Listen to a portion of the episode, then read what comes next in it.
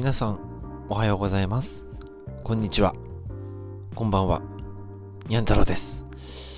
えー12月になりましたね、えー寒い日々が続いております。あのー急にぐっと寒くなったような感じがしてますね。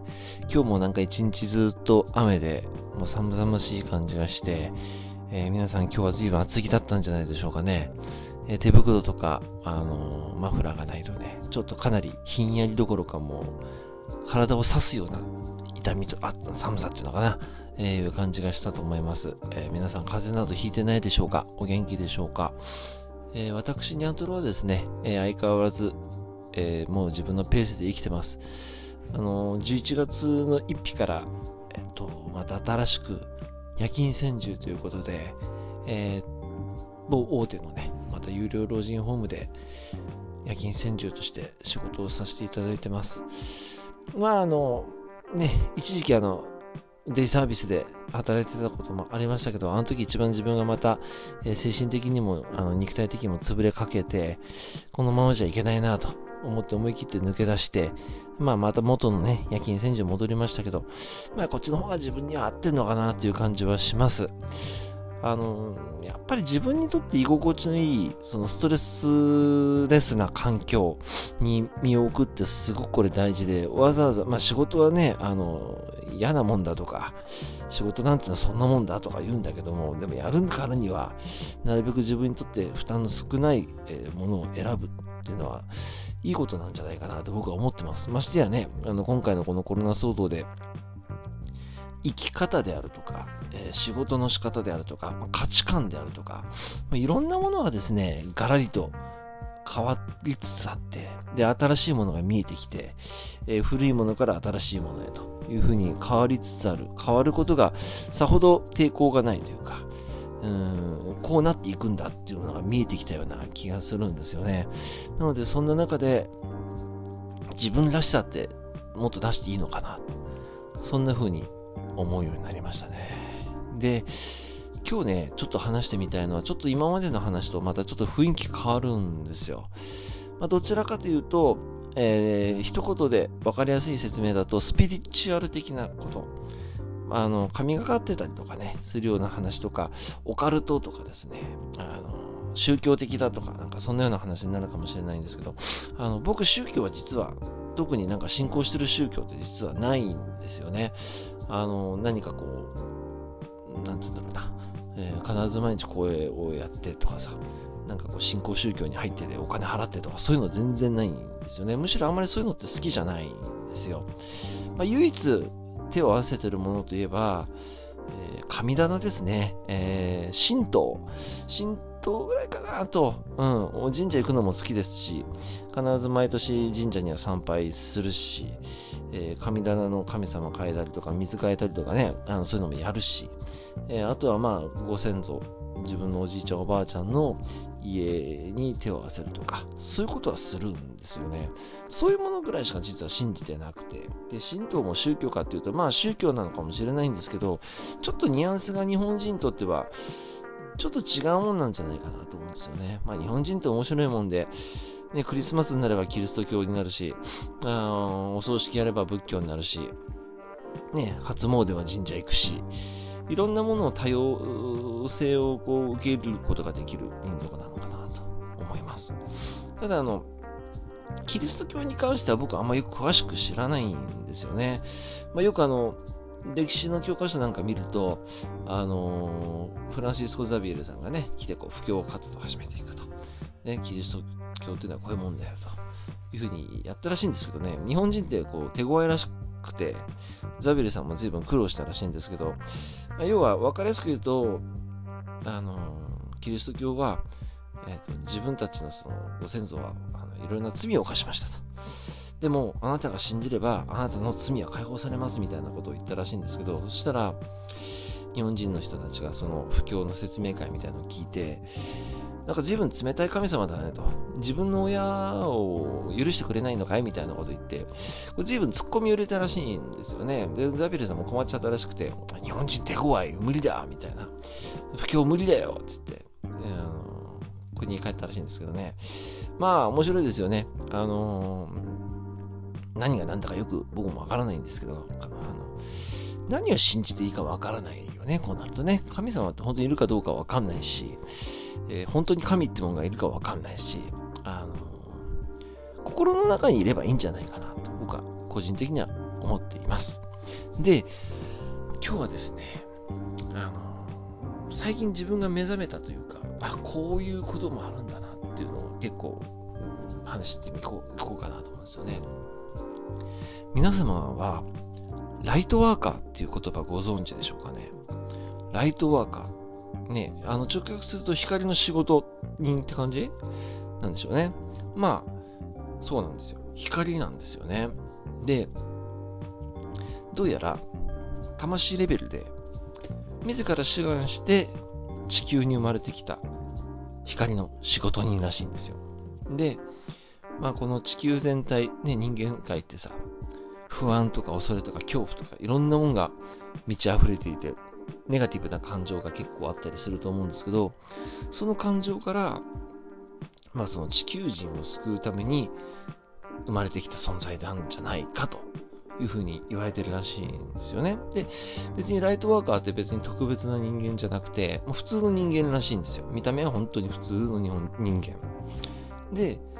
えー、自分もその意識っていうのはないらしいんですよね。で、まあ、これも最近ね、スピリチュアル的な世界の話では結構言われているライトワーカーっていう、そういう言葉らしいんですよね。で、これがですね、すごく僕興味があって、自分はライトワーカーなんじゃないかな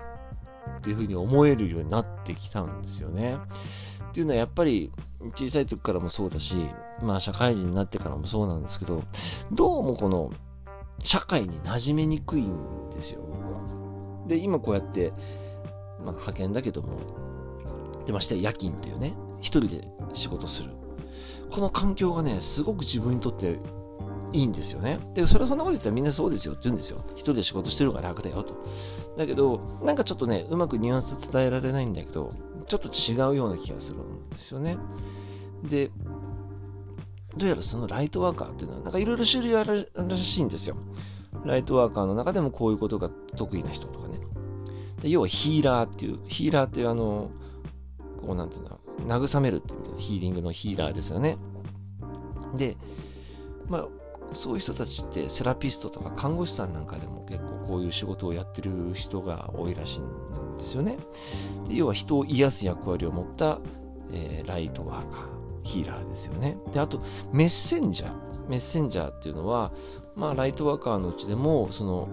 人々に何かを伝えることを役割としている人。例えば文章であるとか、まあ、写真、歌、絵画とかそういう芸術面ですね。まあ、芸術なんかを使って人々に何かを訴える。そういう使命を持った人たち。あと、トランスミューターというね、えー、まあ、その地球上にはびこっているその負のオーラとかさ、えー、いわゆる恐怖だとか、そういったそのネガティブな感情を、そのポジティブなエネルギーに変換するための役割を担ってる人らしいんですよ。で、こういうのはどうやらね、お笑い芸人とか、まあ、そういう人たちの中に多いらしいんですよね。まあ、例えば自虐ネタとかあるじゃないですか。自分の失敗を面白おかしく語る人とかね。うん、ネガティブなことなんだけど、それを笑いにしちゃうみたいな。だからそうやって皆さんの地球人の、えー、その悪い負の力をプラスに転じるための、えー、使命を背負ったライトワーカー。なんていうのがいるらしいんですよね。で、僕はこの一番最初に話したヒーラーなのかなって考えてるんですよね。で、目的はこの3つの人たちは、まあ結局何が目的かっていうと地球人を救うことらしいんですよね。で、まあその人を癒すとか助けるとかね、そういう献身的なこと、まあそういう使命感に対して非常に熱心なんだと。で、まあ例えばあと社会問題、環境問題など、まあ、世界で生じているあらゆる問題を解決したいなとかね、そういうことを考えている人。あとはそのスピリチュアルを通じて、まあそのほとんどのことが解決できちゃう。まあ、超能力ですよね、まるでね。あとは神様とか天使とか、そういった存在の出会いなどがあって、神秘体験を経験したことがあるとかね。あと、普通の、まあ、一般の地球人に比べて、まあ、人生においてその過酷な経験が多い。例えばいじめであるとかね、えー、虐待であるとかさ、親からの虐待だとか、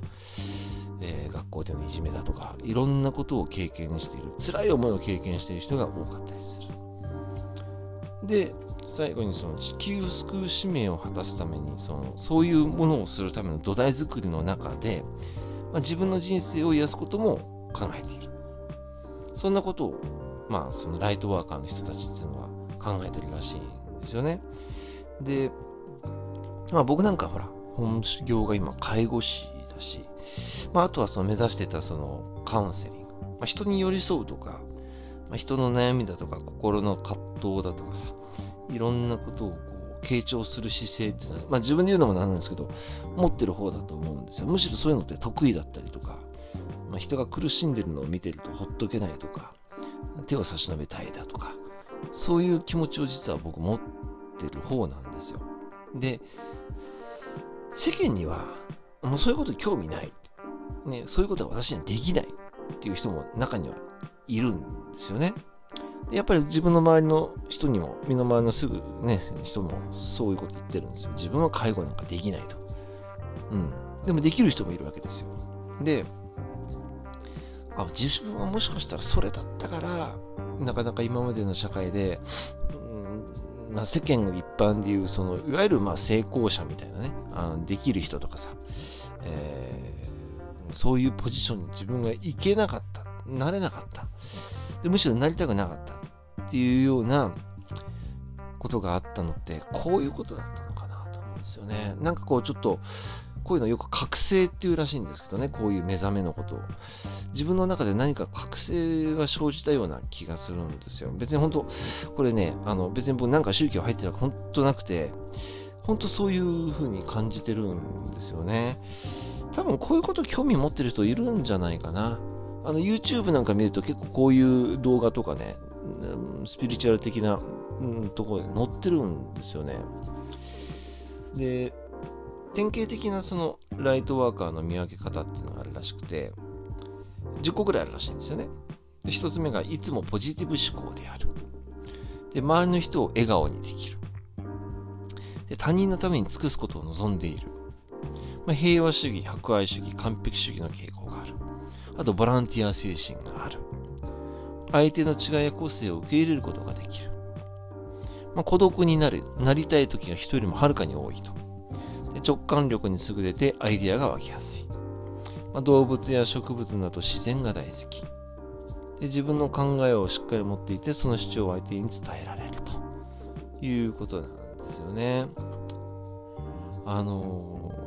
じゃあそのライトワーカーっていう人間って何で生まれるんだろうなっていうことなんですけど、さっき地球に生まれることを志願してっていうことを僕ちょっとちらっ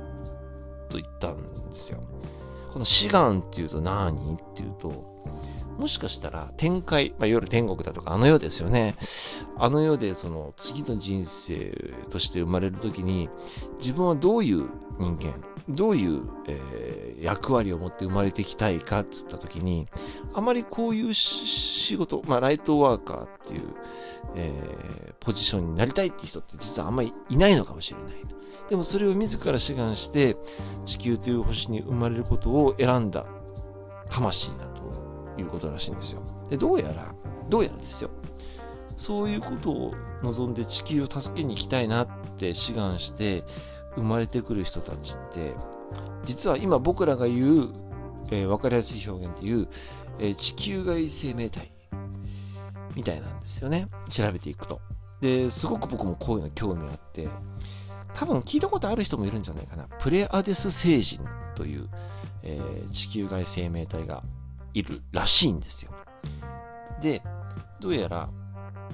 えっ、ー、と、大牛座の3階星団で、えー、まあ、スバルと呼ばれているね。スバルって車じゃないですよ。ね。あの、谷村新司さんの歌でもないですよ。ね。スバルという星。まあ、いわゆる、えー、日本語名義の名前だとスバルという星の中の星に住んでいる、えー、人か、みたいなんですよね。で、もともと、あの彼らはですね、地球にまあそのアセンション、まあ、これアセンションっていうこともまた今度ね次話そうと思うんですよ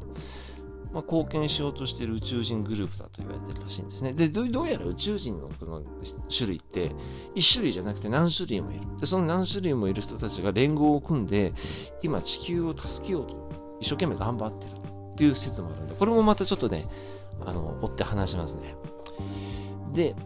あの、光とか愛だとか、まあ、高次元の存在が好きな宇宙人らしいんですよね。で、その人間の地球の人間の DNA を開発したのはどうやらこのプレアデス星人だった話なんですよね。なので、日本のその昔のその、ほら、アマテラス大神とかさ、ああいうその日本の神と呼んでいる人たちっていうのはどうやらプレアデス星人なんじゃないかという話なんですよね。ところが最近ですね、このプレアデス星人というそのすごく優しいいい宇宙人の名を借りて、えー、まあ、いわゆる新興宗教の神様とかね、教祖様が名乗ってる人もいるらしいんで、それは気をつけてくださいね。うん。なので自分はもしかしたら、プレアデス星人だったんじゃないかなと。生まれる、人間として生まれる前ね。うん、だっておかしいもん。優しすぎるもん、私。まあ、でもそれだけこう、人に対するこうえー、尽くしたいとかさ、えー、手を差し伸べたいっていう気持ちがちょっと強いと思うんででそういうことをなりわいにすることに対してあんまりこう苦に感じてないんですよね。なので自分の持った使命ってこう人に光を与える。で愛。愛ですね。そして苦しみからの解放であるとか、ネガティブな状況をポジティブに変換する、えー、そういう使命を負った、えー、人間なのかなっていうことにね、最近ちょっと自分目覚めつつあるんですよ。これが本当かどうかなんてわかんないんですよ。だけど、そういうふうに考えると、なんかすごく自分の生き方を自分で肯定できるような気がしてきたんですよ。なので、そんなことを考えると、あ、まだまだ人生って面白いな。やるべきことが自分の中であるんだな。じゃあ、ね、地球上の人類全員を助けることできるかっていうと、それは無理で、まあ、自分の身近な人だとか、まあ、自分が今やってる仕事の中においてのその仕事をしなければいけない。まあ、僕だったら例えば入居されている、えー、入居者さんだとかご利用者の方々の、まあ、仕事としてだけども身の回り、この頃のケアをしていく。で、えー、一緒に働いてる仲間の中で悩んだり苦しんだり、え、してる人がいたら手を差し伸べて話を聞いてあげたりとか、えー、アドバイスまではいかないかもしれないけど、こんな風にしてみるといいんじゃないの？というような話をしてみたりとか、寄り添うこと。これが自分の中での能力なんだなっていうことに目覚めたんですよね。できそうでできない。うん。中にはその人に興味がない、関心がないという人が中にいる中で、すごく僕も人間とし、人間は好きだし、動物も好きだし、そんな意味では、最近こんな自分が結構好きだったりするんですよね。あ、こういう自分っていいな。なので、ポジティブに考えられるようになってきた。っていうのはやっぱり自分の今、環境、まあ仕事でもそうですけど、環境がすごく良くなってきた。まあ良くなるように自分で仕向けたんですけどね。でもそれが環境が悪いと自分はどんどん潰れていくのがわかる。で、まあそのライトワーカーっていう人も、まあ、落ち込んだり悲しくなったりとか、自暴自棄になっちゃうこともあるらしいんですよね。それを今回、今までは誰かの手を借りて、例えば、えー、カウンセラーさんとか、お世話になってる心療内科の先生であるとか、家族であるとかに話して、うん、癒してきたんだけど、自分自身で自分を癒す方法っていうのが見つけたような気がするんですよ。それはそういう環境からすぐ逃げるっていうことなんですよね。あの、長続きしないとか、うん、根性がないとかっていう世間、言われ方をするんだけども、ネガティブなパワーばっかりを浴びたりとか、そういう環境にいると、もう救いようがなくなってしまう場合があるんですよ。なので、救えるうちに救う。そして自分を、えー、環境を変えて、えー、ストレスレスな環境に置くと、ポジティブなパワーを発揮できるんですよね。だからそれでいいなって自分で思うんですよね。なので、自分は何か特別な使命を帯びて今この自分のニャン太郎っていう人生を生きてるんだなっていう目覚めた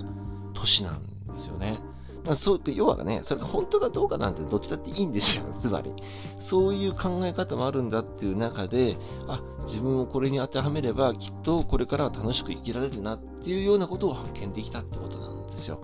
でももしかしたらこれ本当かもしれないし、違うかもしれないけど、物事の考え方っていうことで、一つ自分の中で気づけたりとか、自分をこういうふうに、まあなんて言うんだろうな、えー、これからの人生の自分の役割、えー、役者として、ね、人生の役者の中で、今度はこういう役をやってみようっていう発見ができた。